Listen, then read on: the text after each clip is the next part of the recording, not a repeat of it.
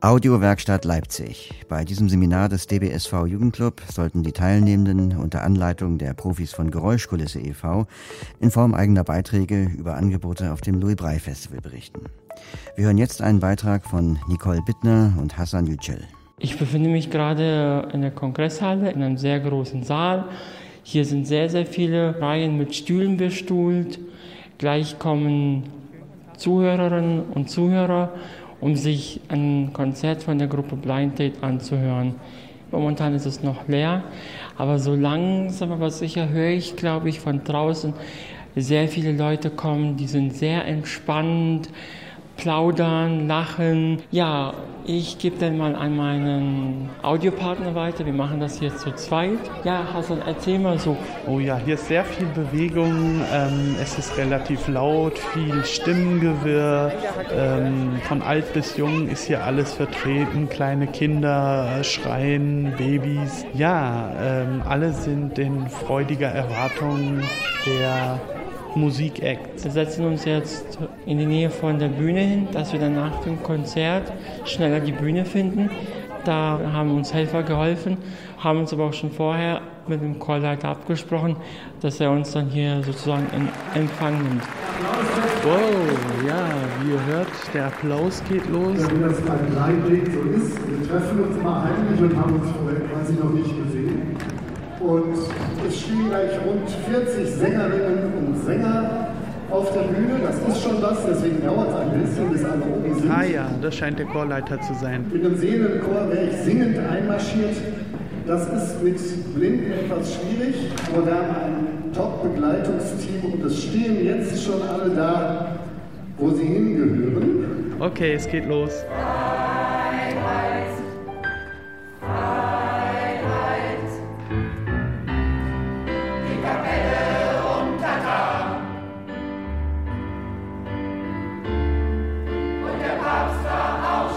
Genau, das ist von Marius Müller, Westerhang Freiheit. Alle, die von Freiheit träumen,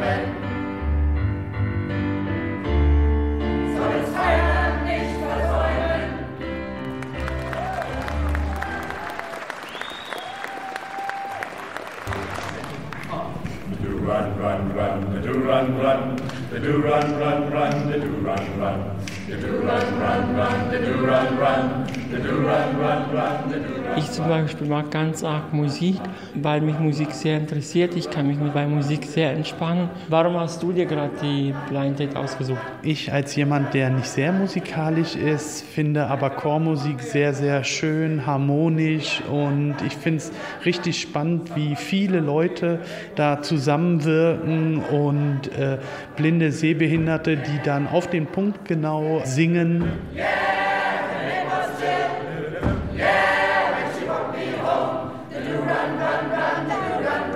Vielen Dank. Wir kommen langsam auch schon zum Schluss. Oh.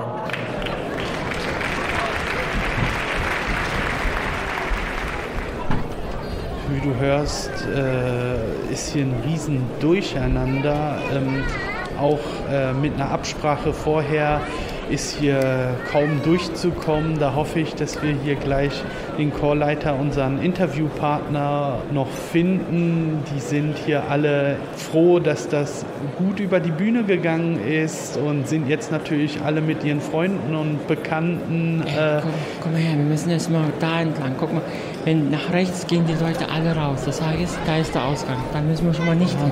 Komm nach links. Oh Gott, hier ist alles, hier steht alles voll. Das ist unglaublich. Lass noch mal ein bisschen warten. Äh, Lass die erstmal in Ruhe runterkommen. All die sind ja gerade. Entschuldigung, Entschuldigung, können Sie uns bitte helfen? Wir haben eine Verabredung mit dem Chorleiter. Wo ist denn die Bühne?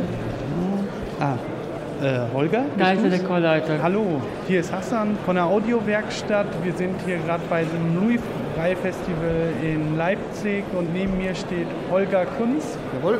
Genau, Holger ist der ähm, Chorleiter des äh, Chors Blind Date. Oh, wir haben uns gefunden, Gott sei Dank. Ja, ich bin erstmal froh, dass wir aus dem Getummel da raus sind, weil da äh, hört man ja sein eigenes Wort nicht. Erzähl mal, wer seid ihr? Was macht ihr? Blind Date ist ein Chor, der überwiegend aus Blinden und Sehbehinderten besteht, plus ein paar Helfern. Und wir treffen uns normalerweise einmal im Jahr für drei Tage und ja, studieren Stücke ein. Dieser Chor besteht ganz unabhängig vom Louis Brey Festival. Äh, wechselt die Besetzung regelmäßig oder warum dieser Name Blind Date? Damit verbinde ich ein bisschen ja, Blind Date. Man trifft sich und fängt dann an zusammen zu singen oder wie ist das? Ja, so ähnlich ist es. Also äh, der Chor ist offen. Es kann also jederzeit sich jeder dort anmelden und sagen, ich möchte gerne mitmachen. Es gibt natürlich seit vielen Jahren so eine gewisse Stammbesetzung, die immer wieder dabei sind. Äh, dem stärksten Jahr waren wir, glaube ich, sogar über 70 Sängerinnen und Sänger. Jetzt in diesem Jahr sind wir hier fürs Festival 40 und wir kommen aus ganz Deutschland. Wie ist das? Äh, sind die meisten schon Chor erfahren, die dann äh, zu euch kommen? Nein, tatsächlich ist alles dabei. Also sind aber auch durchaus Leute dabei, die das Singen vorwiegend unter der Dusche oder in der Badewanne betreiben und sagen, naja, aber ich versuche es halt auch mal in der Gruppe. Also ich habe da gerade einen Dirigenten vor Augen, der mit einem Taktstock versucht, äh, den chaotischen Haufen, äh, ich sage chaotisch, weil ähm, eventuell Gestik und Mimik, blinde, sehbehinderte Menschen das nicht so mitbekommen. Und äh, wie kommuniziert ihr da? Also es ist sicherlich so, dass man mit einem blinden Chor anders arbeiten muss als mit einem sehenden Chor. Wir besprechen viel mehr. Spontanität ist relativ schwierig. Also ich sage mal, bei einem Gospelchor zum Beispiel, da ist es durchaus üblich, dass man mitten im Stück plötzlich sagt, jetzt starten wir noch mal ganz am Anfang oder wir springen jetzt mal zum B-Teil, wir springen jetzt mal zum C-Teil. Das geht so nicht. Wir müssen alles vorher absprechen. Und was mich immer wieder fasziniert, das ist bei Blinden, ähm, man muss ja nicht immer alles pauschalisieren, aber in diesem Chor ist es tatsächlich so, das Gedächtnis ist ein ganz anderes. Ich glaube, das müssen Blinde auch haben. Alleine schon ein Wegegedächtnis braucht, braucht ihr ja. Äh, und so ist das bei Tönen ähnlich wenn ich da irgendwie mal was falsch ansage und beim nächsten Mal mache ich so, wie es dann richtig ist, dann heißt das, das haben wir vorhin aber anders gemacht. Sehende würden das gar nicht merken, vermutlich. Das macht natürlich riesig viel Spaß, man kommt viel, viel schneller vorwärts. Wenn ich überlege, ich habe drei Tage, wo ich in der Regel fünf Stücke einstudiere mit dem Chor und die sind am Ende von so einer Probeneinheit fertig, mhm. da brauche ich bei einem sehenden Chor, ich sag mal, vier, fünf Monate, nicht drei, vier Proben. Ich danke dir. Ja, gerne jetzt erstmal ein Bier. Prost. Prost. Autorinnen dieses Beitrags sind Nicole Bittner und Hassan Yücel, Teilnehmende des Seminars Audiowerkstatt Leipzig.